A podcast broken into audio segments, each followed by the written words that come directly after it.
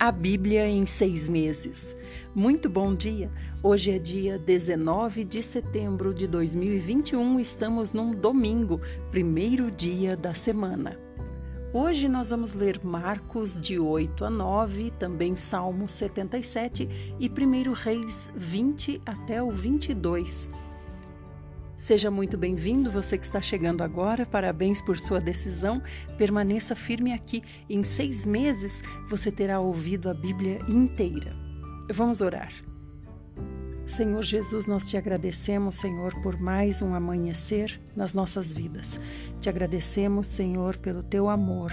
Senhor, nós também te amamos, Senhor. Queremos nos entregar mais, mais e mais a ti. Senhor, nos abençoa com o entendimento da leitura da tua palavra, Senhor. Senhor, nos ajuda, Senhor Jesus. Clareia a nossa mente, Senhor. Clareia a nossa consciência, Senhor. Traz à tona aquilo que te desagrada. Nos ajuda a deixarmos para trás, Senhor Jesus. Queremos ser de acordo com o teu caminhar, Senhor. Queremos seguir o Cordeiro. Fala conosco, nos protege, nos guarda, Senhor. Também cuida de todas as nossas necessidades. Amém. Vamos começar então Marcos 8, a partir do 22. Diz assim: E chegando a Betsaida, algumas pessoas trouxeram um cego à presença de Jesus e rogaram-lhe que o tocasse.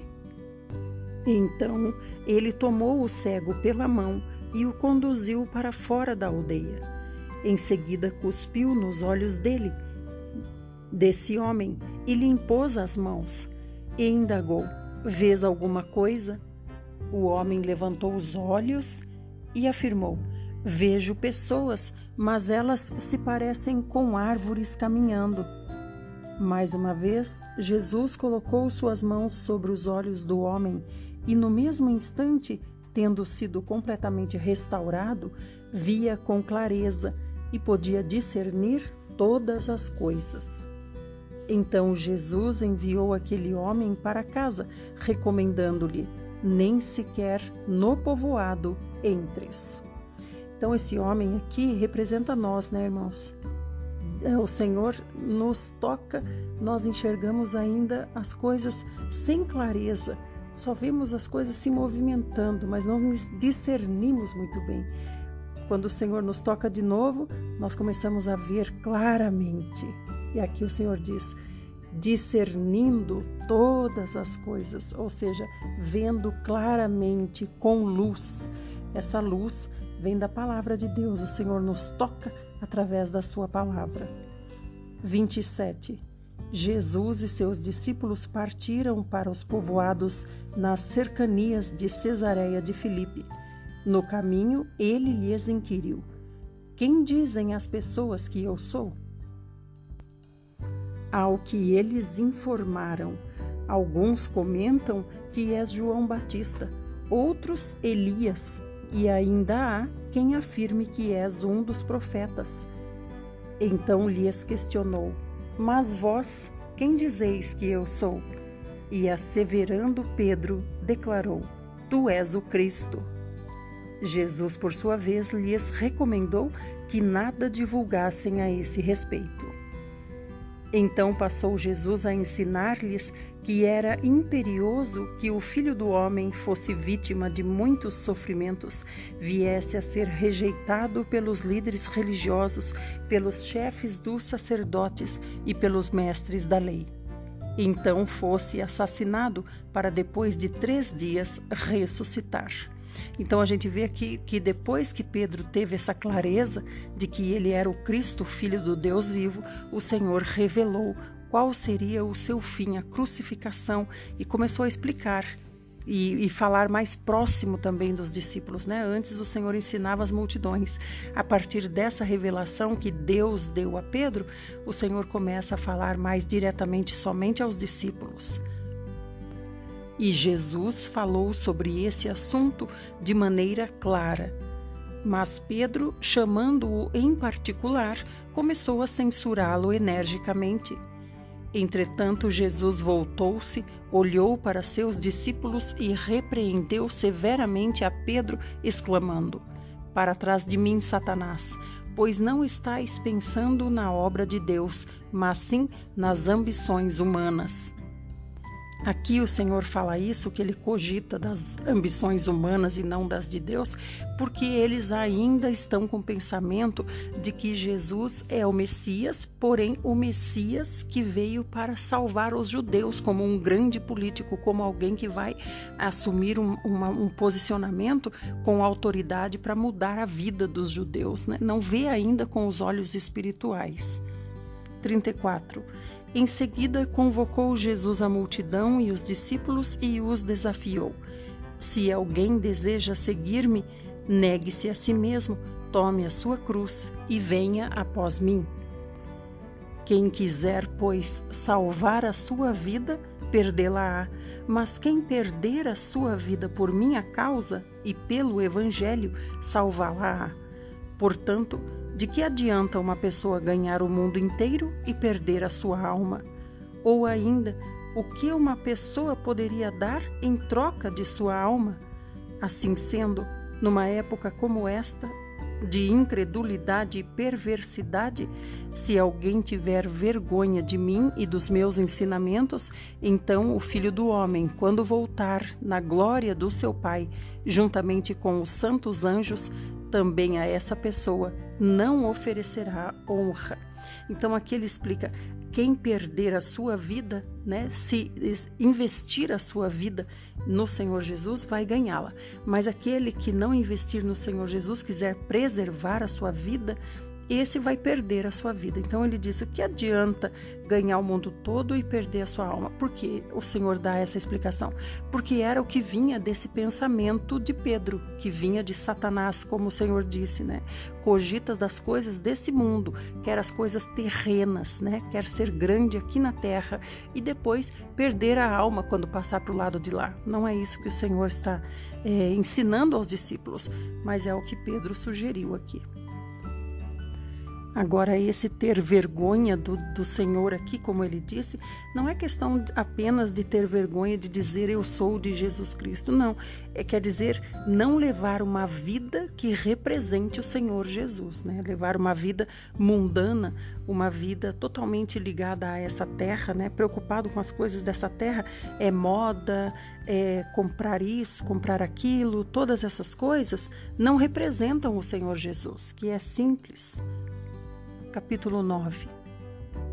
Então lhes falou Jesus: Com toda certeza vos asseguro que alguns dos que aqui estão, de modo algum passarão pela morte, até que vejam o reino de Deus chegando com poder. Passados seis dias, tomou Jesus consigo a Pedro, Tiago e João e os conduziu a um lugar retirado do alto de um monte onde puderam ficar a sós, e ali ele foi transfigurado diante deles. Então, aqui, quando o Senhor diz: Alguns de vocês estarão vivos na, no, na chegada do reino de, de Deus, né? Pode ser também porque quando o Senhor ressuscitou e ascendeu aos céus, ou seja, quando ele venceu, né, e foi para entregar para o Senhor, para Deus a sua vitória, também quer dizer que não estavam mais todos, né? Judas já tinha se enforcado. Suas vestes tornaram-se alvas de um branco reluzente, como nenhum lavandeiro em toda a terra seria capaz de alvejá-las. Então apareceu à sua frente Elias com Moisés e estavam conversando com Jesus. E Pedro, tomando a palavra, sugeriu: Rabi, é muito bom estarmos aqui. Vamos erguer três tabernáculos: um será teu, um para Moisés e um para Elias. Pedro não sabia o que falar, pois eles haviam ficado aterrorizados. Em seguida surgiu uma nuvem que os envolveu, e dela soou uma voz que declarou: Este é o meu filho amado, a ele dai ouvidos.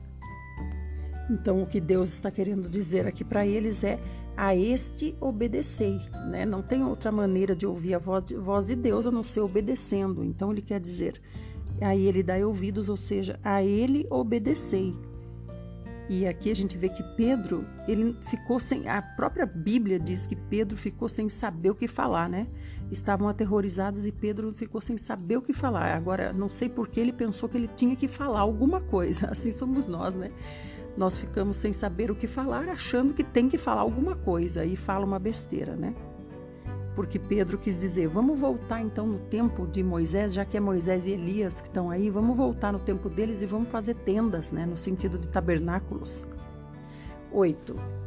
E de repente, quando olharam ao redor, a ninguém mais viram, a não ser Jesus.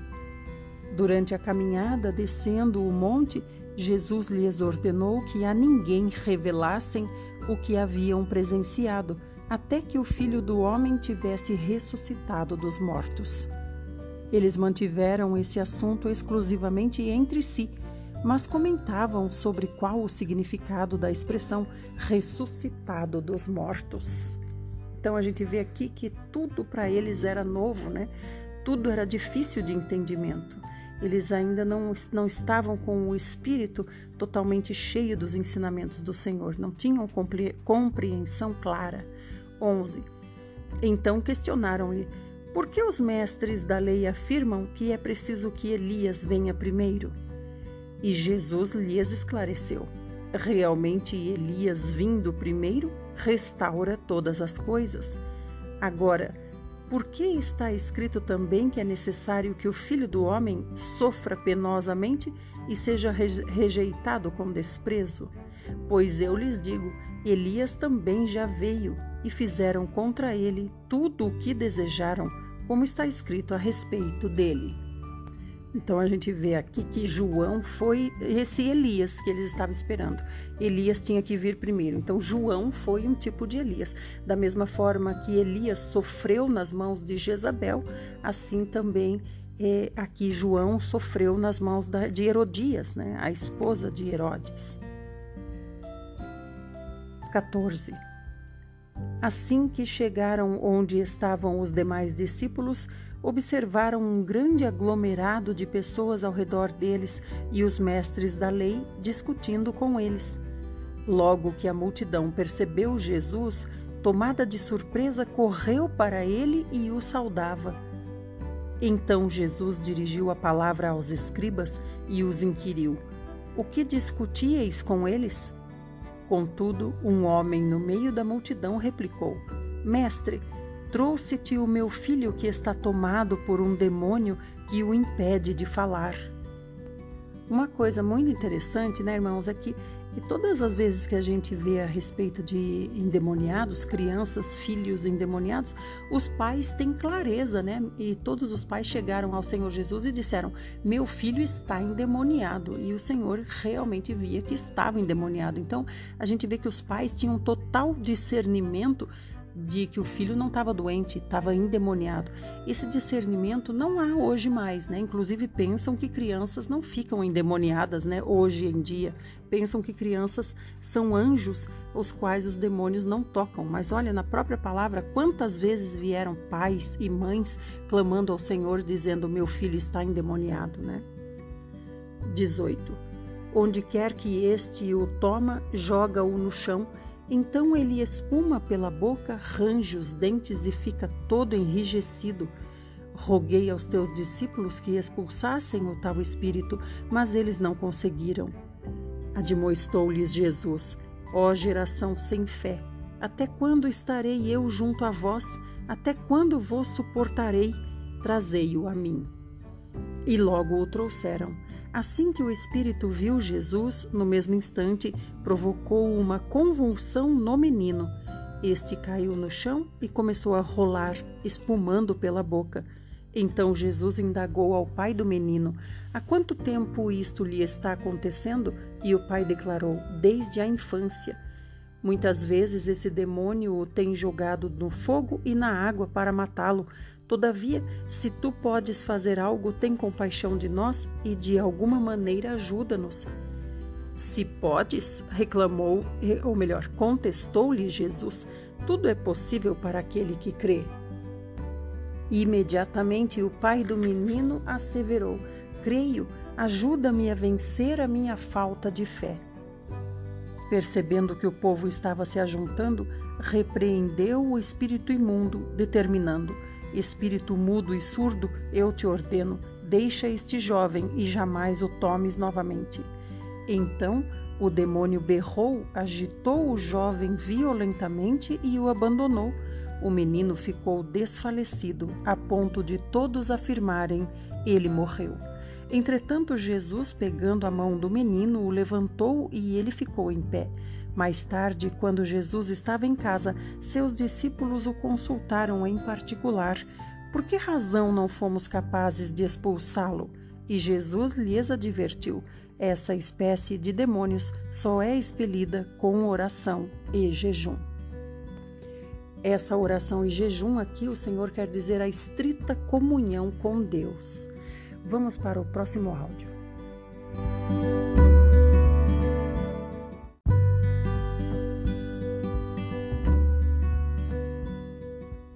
Parte 2, estamos em Marcos 9, 30. Eles partiram daquele lugar e atravessaram a Galileia, e Jesus evitava que qualquer pessoa soubesse onde se achavam pois estava dedicado ao ensino dos seus discípulos e lhes revelava: O filho do homem está prestes a ser entregue nas mãos dos homens. Eles o matarão, mas três dias depois ressuscitará. Todavia, eles não conseguiam entender o que ele desejava comunicar, mas tinham receio de inquiri-lo a este respeito.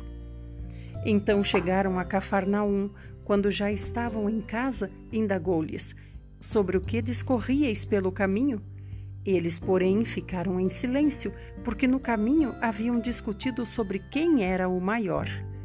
Assentando-se Jesus, reuniu os doze e lhes orientou. Nós já aprendemos né, que quando o mestre se assenta é porque ele vai ensinar. Se alguém deseja ser o primeiro, será o último e servo de todos e, conduzindo uma criança, colocou-a no meio deles e, tomando-a nos braços, revelou-lhes: Quem recebe uma destas crianças por ser meu seguidor, no mesmo modo estará a mim recebendo. E qualquer que me recebe, não está apenas me recebendo, mas igualmente aquele que me enviou. Com toda a certeza vos asseguro: qualquer pessoa que vos der de beber um copo de água, pelo fato de pertencerdes a Cristo, de maneira alguma perderá a sua recompensa. Então aqui o Senhor está dizendo qualquer pessoa que der a nós um copo de água por perceber que nós somos de Cristo. Agora, como que as pessoas vão perceber que nós somos de Cristo? Porque nós estamos pregando o evangelho. 42. Se alguém fizer tropeçar um destes pequeninos que creem em mim, seria melhor que fosse lançado no mar com uma pedra de asno amarrada no pescoço. Perdão, irmãos, pulei o 38. Contou-lhe João, mestre, vimos um homem que em teu nome estava expulsando demônios e procuramos impedi-lo, pois afinal ele não era um dos nossos.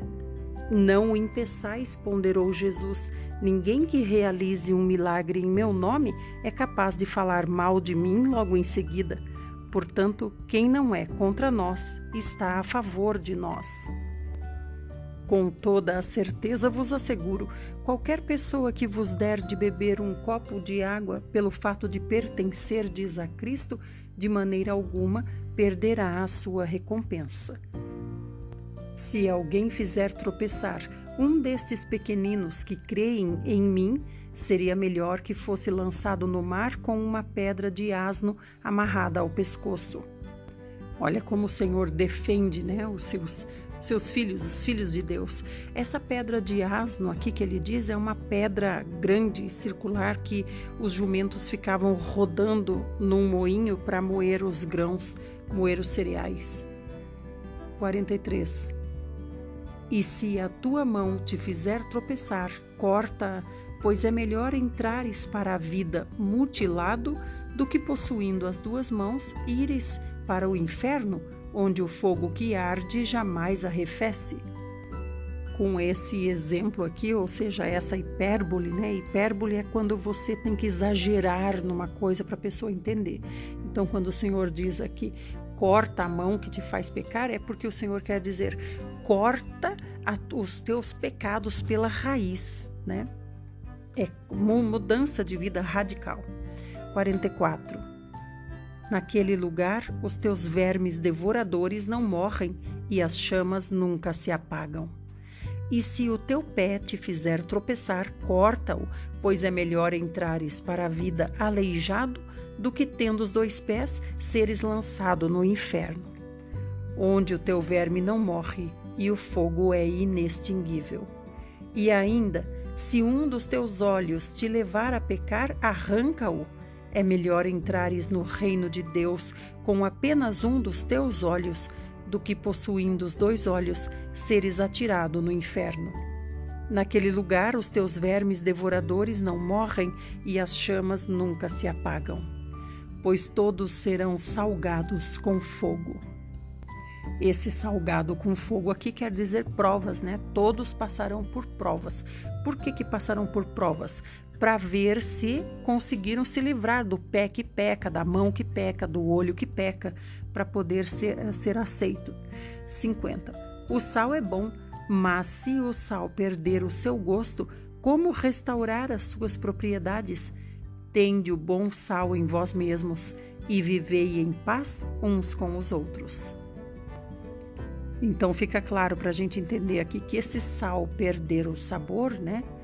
Se esse sal perder o gosto, quer dizer, de que adianta você ser inteiro de Deus menos a sua mão, porque a sua mão peca, como um mercenário, né, que matava, é, matava, então ele ele batizava-se e deixava a mão de fora, porque a mão ia continuar pecando. Então batizava só o corpo e a mão ficava de fora segurando a arma, porque a mão ia continuar pecando.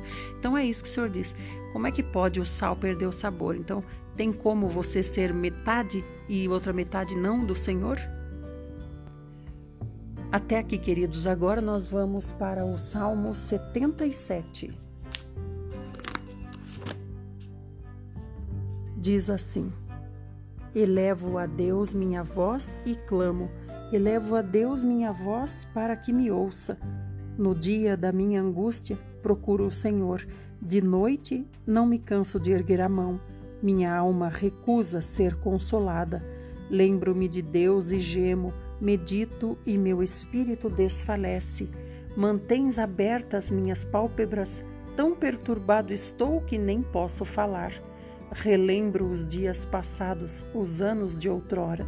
De noite recordo minha cantiga, medito-a no meu coração.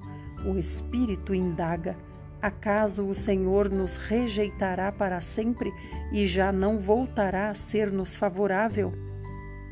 Acaso de todos se esgotou sua fidelidade, terminou sua promessa para as gerações? Acaso Deus se esqueceu de ter compaixão ou a cólera lhe enrijeceu as entranhas? Então pensei: apelarei para o que há muito realizou a mão direita do Altíssimo. Recordo-me dos feitos do Senhor, lembrado estou dos teus milagres de outrora. Penso em todas as tuas obras e medito em teus prodígios. Teu caminho, ó Deus, é santo. Grande como Deus, outro Deus não existe. Tu és o Deus que fazes milagres, mostraste teu poder entre os povos. Com teu braço resgataste teu povo, os filhos de Jacó e de José. As águas te avistaram, ó Deus, as águas te tremeram e contemplaram, até as profundezas estremeceram. As nuvens desfizeram-se em água, houve trovões nos céus. Também deu tuas flechas coruscavam em todas as direções. Ao reboar do teu trovão na tempestade, os raios iluminando o mundo, estremeceu a terra e abalou-se. A tua vereda atravessou o mar e o teu caminho pelas águas poderosas. Guiaste o teu povo como a um rebanho pela mão de Moisés e de Arão. Amém. Vamos agora para o Velho Testamento, hoje, 1 Reis 20, a partir do 35. um profeta condena Acabe. Por determinação de Yahvé, o Senhor, um dos discípulos dos profetas ordenou ao seu companheiro: Fere-me. Mas o homem se recusou a fazê-lo. Replicou-lhe ele: Por que não obedeceste à voz de Yahvé? Logo que te afastares de mim, um leão te matará. E de fato, assim que o companheiro seguiu o seu caminho, o leão o encontrou e o matou. Isso aqui quer dizer o quê? Quer dizer que aquele que não, não serve para servir o Senhor não tem razão de continuar sendo profeta do Senhor. Então aqui o, o outro profeta disse para esse: fere-me, para o seu discípulo, né? Disse: fere-me. E ele se recusou a ferir o profeta, mas isso era uma ordem de Deus. Então, esse discípulo, se não servia para servir o Senhor, não tinha razão de continuar sendo treinado como profeta. Por isso, ele foi ferido e morto. 37. O profeta encontrou-se com outro homem e pediu: Fere-me. No mesmo momento, o homem desferiu-lhe um golpe e o feriu.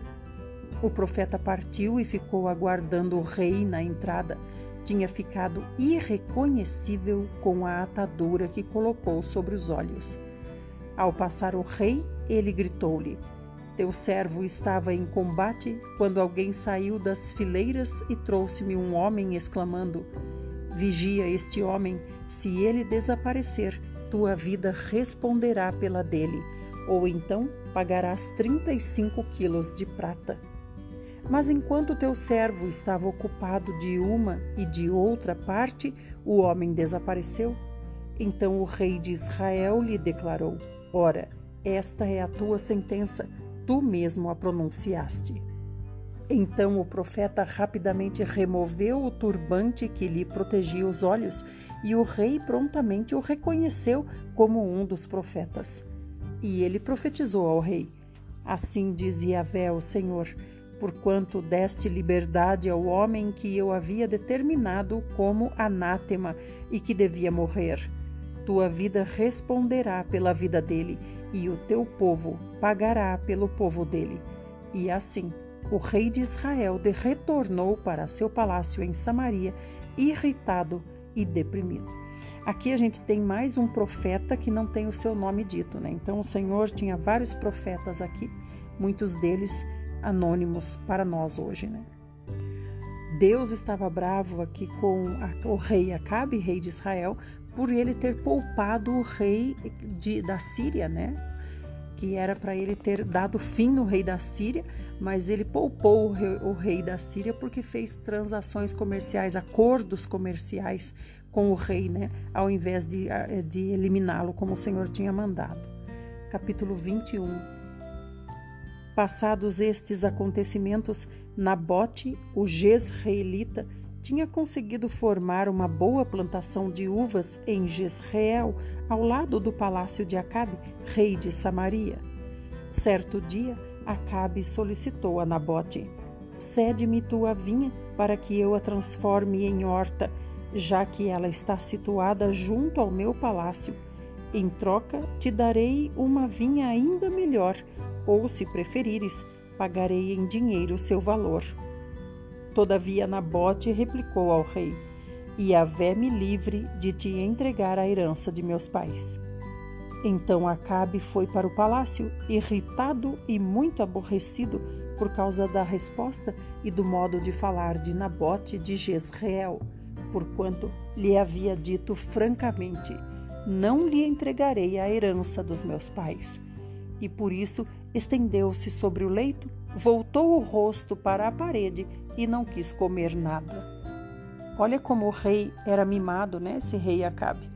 Quer o campo ali para fazer a horta do lado do palácio, mas esse Nabote é fiel às suas origens, né? Honrando seus pais, não abre mão das terras.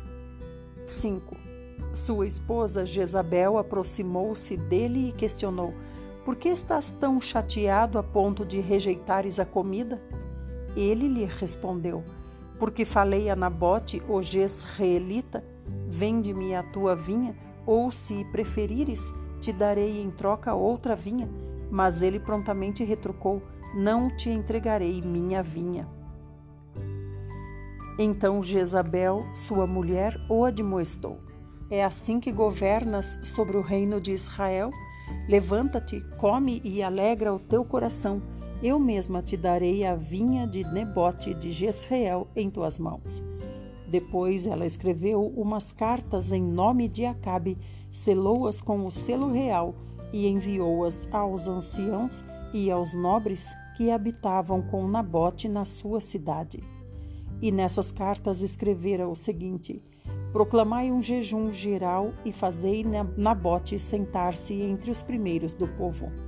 Fazei comparecer diante dele dois homens inescrupulosos que o acusem deste modo: Tu amaldiçoaste a Deus e ao rei. Em seguida, levai-o para fora e apedrejai-o até a morte. Os homens da cidade de Nabote, as autoridades e os notáveis que viviam na mesma cidade fizeram tudo de acordo com o que Jezabel havia tramado, segundo estava escrito nas cartas que ela lhes enviara. Decretaram um tempo de jejum e expuseram Nabote no meio do povo. Em seguida compareceram dois homens, filhos de Belial, sem escrúpulos, e se postaram na frente dele e passaram a acusá-lo diante do povo, reunindo, povo reunido, exclamando: Nabote blasfemou contra Deus e contra o rei.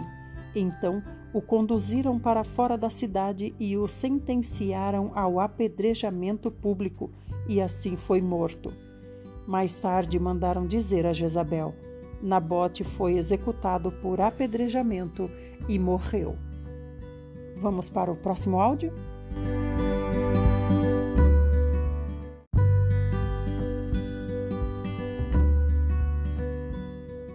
Parte 3, estamos em 1 Reis 21, 15. Quando Jezabel foi informada que Nabote havia sido apedrejado e tinha morrido, exortou Acabe: Levanta-te, homem, e toma posse da vinha de Nabote, o jezreelita, a qual ele recusou te entregar, porque Nabote já não vive, mas está morto. Assim que Acabe ouviu que Nabote estava morto, levantou-se e dirigiu-se até a plantação de uvas e tomou posse dela.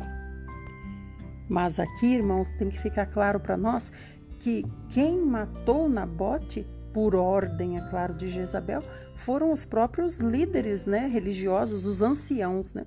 Os anciãos é que reuniram, conforme ela tinha mandado na carta, reuniram ali os homens para poder criar uma, um, um, caso ali, julgar Nabote e, e decretar sentença de morte a ele. Então, é o tipo de pessoa que diz assim: só estou cumprindo ordens, né? não tenho nada com isso. 17.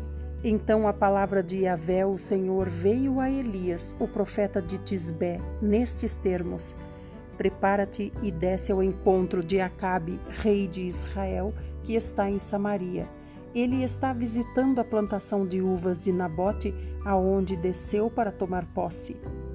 E quando o encontrar, isto lhe dirás: Assim diz Yahvé: Assassinastes teu semelhante e ainda tens a impiedade de se apossar de tua propriedade? E diz mais: Portanto, assim determina Yahvé, o Senhor: No local onde os cães lambem o sangue de Nabote, lamberão igualmente o teu sangue? Isto mesmo, todo o teu sangue. E quando Acabe viu Elias, lhe disse: Então finalmente me encontraste, meu inimigo? E Elias replicou: Sim, eu te encontrei, porque te vendeste para fazer o que diante de Yahvé é abominável. Por isso ele lhe afirma: Eis que trarei desgraça sobre ti, devorarei os teus descendentes e exterminarei da tua família todos aqueles que são capazes de urinar na parede e que vivem em Israel, sejam escravos ou livres. E farei com toda a tua casa, como fiz com as famílias de Jeroboão, filho de Nebate, e com a casa de Baasa, filho de Aías, porque me provocaste a ira e induziste Israel a pecar. Quanto a Jezabel, assim fala Yahvé, o Senhor. Os cães devorarão Jezabel junto ao muro de Jezreel. Quem morrer da família de Acabe na cidade, os cães o devorarão. e as pessoas que morrerem no campo, as aves do céu cuidarão de consumir seus cadáveres. Assim, jamais houve alguém de caráter semelhante ao de Acabe, que foi capaz de se vender para fazer o que era mal perante Yahvé, o Senhor, sendo instigado por Jezabel, sua esposa. Esse se vender aqui que ele se refere, ele, é, o Senhor ainda está se referindo ao rei Ben-Hadad, o rei da Síria, que ele não destruiu, mas se vendeu no sentido de que fez acordos comerciais com o rei Haddad. Inclusive, o rei Haddad prometeu devolver todas as cidades que seu pai, o, o rei anterior, tinha tomado de Israel. 26. Ele tomou atitudes horríveis, seguindo os ídolos, a exemplo de tudo quanto fizeram os amorreus, os quais Yahvé expulsou de diante dos filhos de Israel. Ao ouvir as palavras do profeta, Acabe rasgou suas vestes, cobriu-se de pano de saco e jejuou. Ele se deitava sobre panos grosseiros e caminhava triste e abatido, com toda a mansidão entre as pessoas. Então a palavra de Yahvé, o Senhor, veio novamente ao tesbita Elias, dizendo: Viste como Acabe tem se humilhado diante de mim? Considerando, pois, que ele tem sido humilde em seu proceder diário, não mais trarei a desgraça que prometi sobre ele, agora, durante sua vida e reinado, mas a trarei durante o império de seu filho. Então aqui a gente vê como o Senhor aceita, né, essa posição de humilhação pública, né, humilhação pública do rei capítulo 22. Durante os dois anos que se seguiram, houve paz entre Israel e a Síria. Contudo, no terceiro ano, Josafá, rei de Judá, foi visitar o rei Acabe de Israel. Acabe questionou aos seus oficiais e servos: Bem sabeis que Ramote Gileade nos pertence e nós nada fizemos para tomá-la das mãos do rei da Síria e ordenou a Josafá: Queres vir comigo à guerra em Ramote Gileade? Ao que Josafá respondeu ao rei de Israel: Eis que a batalha será a mesma para mim como para ti, para meu povo como para teu povo, para meus cavalos como para os teus cavalos. Esses dois reis aqui são dois reis irmãos, né, no sentido de que os dois são israelitas. Um é rei de Judá, o outro é rei de Israel. No entanto, Josafá sugeriu ao rei de Israel: Rogo-te que antes consultes a palavra de Yahvé, o Senhor. O rei de Israel reuniu os profetas em número de quatrocentos aproximadamente e lhes consultou: Devo ir atacar Remote Gileade ou é melhor deixar de fazê-lo? Diante do que eles responderam: Ataca, porquanto o Senhor a entregará nas mãos do rei. Contudo, Josafá questionou: Porventura não existe aqui nenhum outro profeta servo de Yahvé, por intermédio de quem possamos conhecer a vontade de Deus? Então aqui a gente vê que o próprio Josafá, rei de Judá, percebeu que esses 400 profetas só falavam o que o rei queria ouvir, né? 8. O rei de Israel respondeu a Josafá: Há ainda um profeta pelo qual se pode consultar Yahvé, mas eu o odeio pois jamais profetiza bons presságios a meu respeito, mas sempre desgraça. Ao que prontamente Josafá replicou: Não fale deste modo, ó rei. Então o rei de Israel mandou chamar um oficial e ordenou: Traz-me depressa Micaías, filho de Inlá. O rei de Israel e Josafá, rei de Judá, vestidos de seus trajes reais, estavam assentados cada um num trono na praça à entrada do portão de Samaria, e todos os profetas, preocupados em servi-los, profetizavam em frente deles.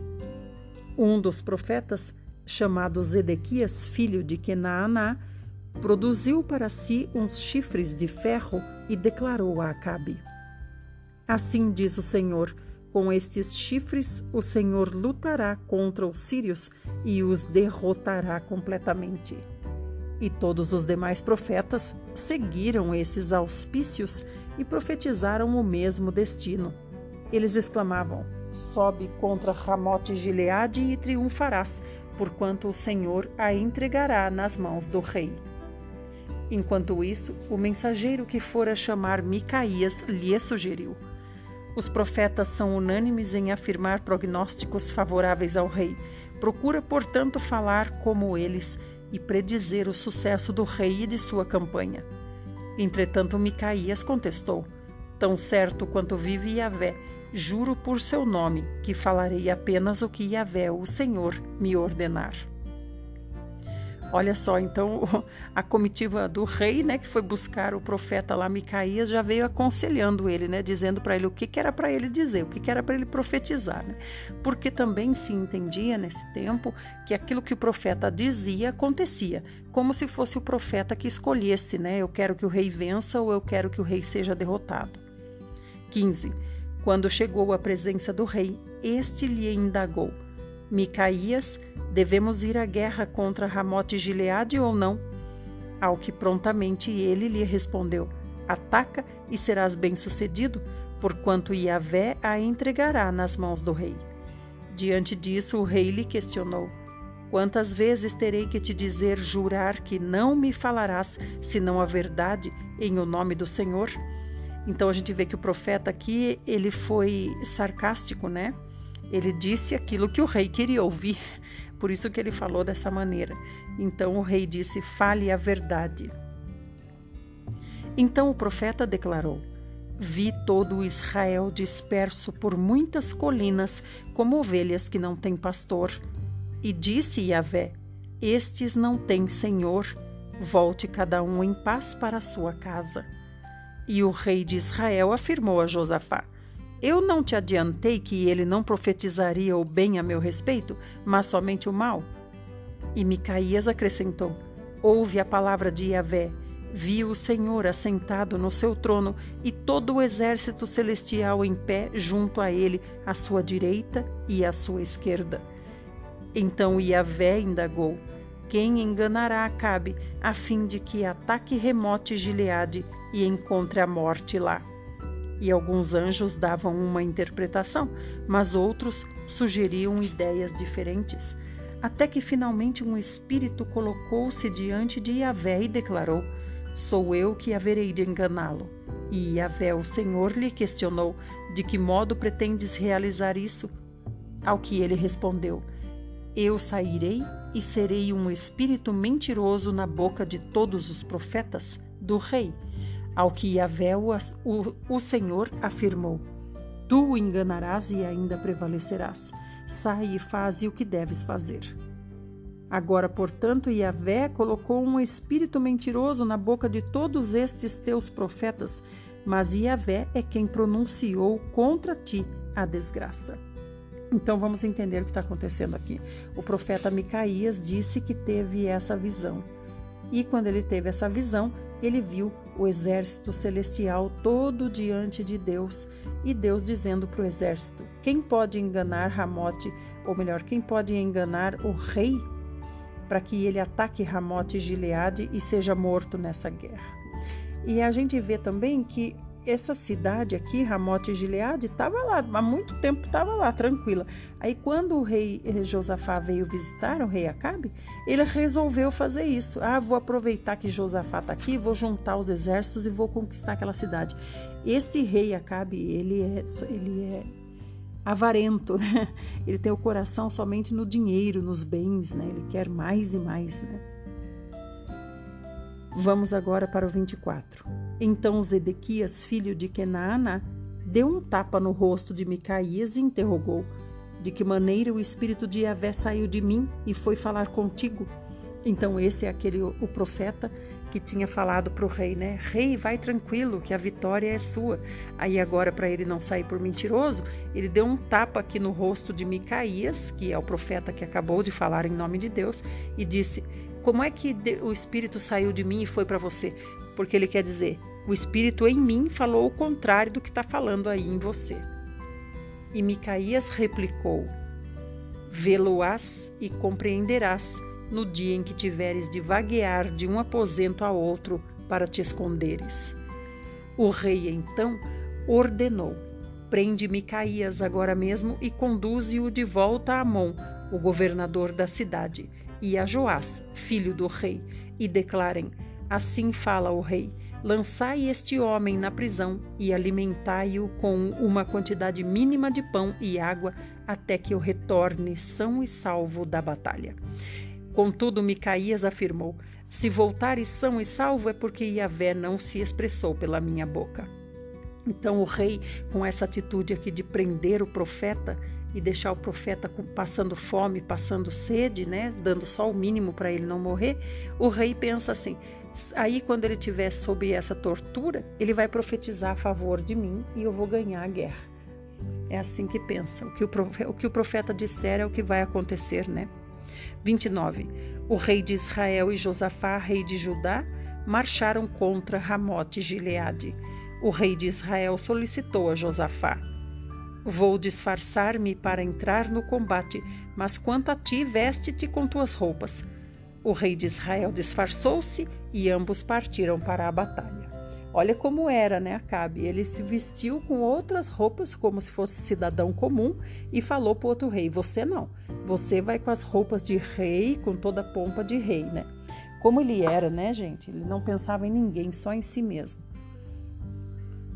31. O rei de Arã, Síria, dera esta ordem a seus 32 chefes de carros de guerra: Não atacareis ninguém, seja soldado, seja oficial, senão unicamente o rei de Israel. Quando os comandantes dos carros de guerra viram Josafá, comentaram uns com os outros: Vê, é o rei de Israel. E o cercaram para atacá-lo. Mas Josafá gritou. E quando os chefes dos carros militares perceberam que não era o rei de Israel, deixaram de persegui-lo porque eles conheciam o rei, né? Então, quando eles se aproximaram, eles viram que não era o rei, era outro rei, outro homem, né? Pensaram, outro homem vestido de rei. De repente, um soldado disparou seu arco a esmo e atingiu o rei de Israel entre as juntas da sua armadura. No mesmo instante, o rei ordenou ao condutor do seu carro de batalha: Volta e faze-me sair do combate depressa, pois estou gravemente ferido. Vamos para o próximo áudio.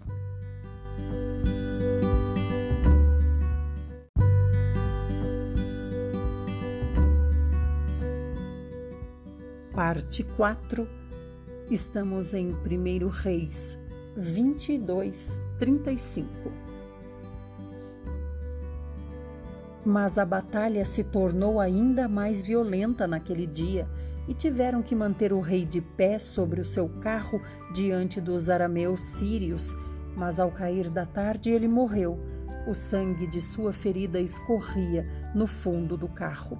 Então, mesmo ele indo disfarçado, né, como se fosse um soldado comum, embora com armadura, Deus fez com que uma flecha entrasse no, em algum vãozinho da armadura, né? E ele ficou gravemente ferido. E como a batalha estava muito acirrada, os soldados não, não podiam abandonar a batalha para levar o rei de volta, né? Então mantiveram o rei ali de pé no carro, ou seja, com dois homens provavelmente segurando ele em pé, né? Porque o carro também é pequenininho, não dá para deitar ele no carro, né?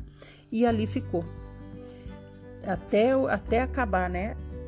36. Ao pôr do sol, um grito fúnebre percorreu todo o acampamento. Volte cada um para sua cidade e cada chefe de família para sua terra. O rei está morto. Foi transportado para Samaria e lá sepultado. Lavaram o carro real de guerra e suas armas num açude em Samaria, onde as prostitutas costumavam banhar-se e vários cães vieram e lamberam o seu sangue, exatamente como a palavra de Yahvé, o Senhor, havia predito.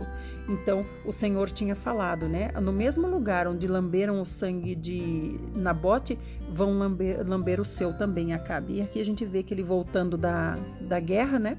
Fora da cidade, nesse açude em Samaria, onde foram lavar o carro, os cães ali lamberam o sangue do rei. Esse lamberam o sangue do rei não quer dizer que lamberam no corpo do rei, mas quer dizer que lamberam o sangue que foi lavado do carro de guerra. Eu vou deixar uma imagem para vocês verem como era o carro de guerra naquele tempo, tá? Vou deixar uma imagem aqui no grupo para vocês verem a, a, a, espada no rei Acabe e como era o carro, como não dava para ele se deitar, então tiveram que manter ele em pé. 39. Todas as realizações do rei Acabe e também a descrição do seu palácio decorado com marfim da melhor qualidade e todas as cidades que ele construiu, tudo isso está escrito na história dos reis de Israel. Acabe adormeceu com seus antepassados, e seu filho Acasias sucedeu ao seu trono e reinou em seu lugar. Josafá, filho de Asa, começou a reinar sobre Judá no quarto ano do governo de Acabe, rei de Israel. Josafá tinha 35 anos de idade quando começou a reinar e governou 25 anos em Jerusalém.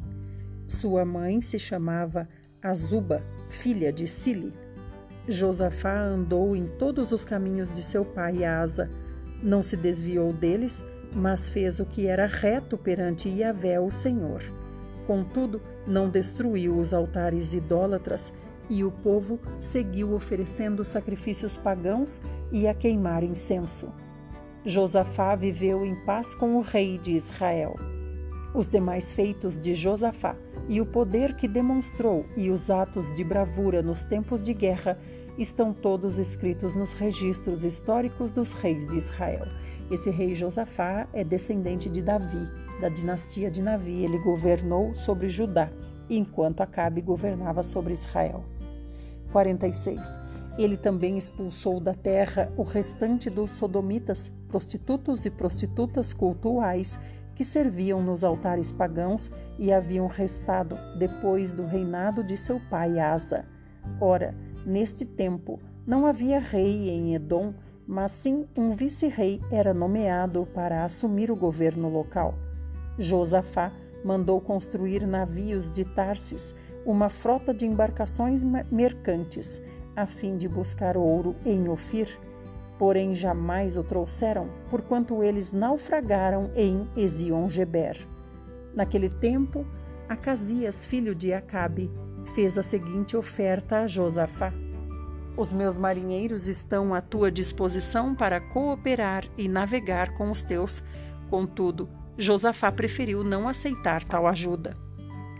Josafá descansou com seus pais e foi sepultado junto deles na cidade de Davi, seu antecessor, e seu filho Jeorão assumiu o reino em seu lugar.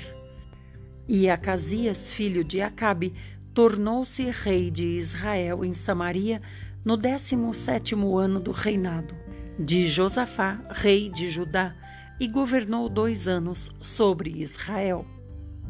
Ele praticou o que é reprovável diante de Yahvé, o Senhor, porque andou segundo os maus exemplos de seu pai, como nos caminhos pagãos de sua mãe, e conforme as atitudes erradas de Jeroboão, filho de Nebate, que fez Israel pecar. Dedicou seu culto a Baal e o serviu, provocando deste modo a ira de Yahvé, o Senhor, o Deus de Israel, como seu pai havia procedido. Então esse Acasias é o filho de Acabe e Jezabel, que seguiu os ensinamentos dos seus pais, né, de sua mãe Jezabel, continua aqui cultuando a Baal. É até aqui que nós vamos ler hoje. E olha que boa notícia, terminamos primeiro Reis. Você está de parabéns. Amanhã já começamos segundo Reis. Estamos avançando rápido e em seis meses teremos ouvido a Bíblia inteira. Fique com o nosso amado Senhor Jesus e amanhã continuamos, se assim Ele o quiser.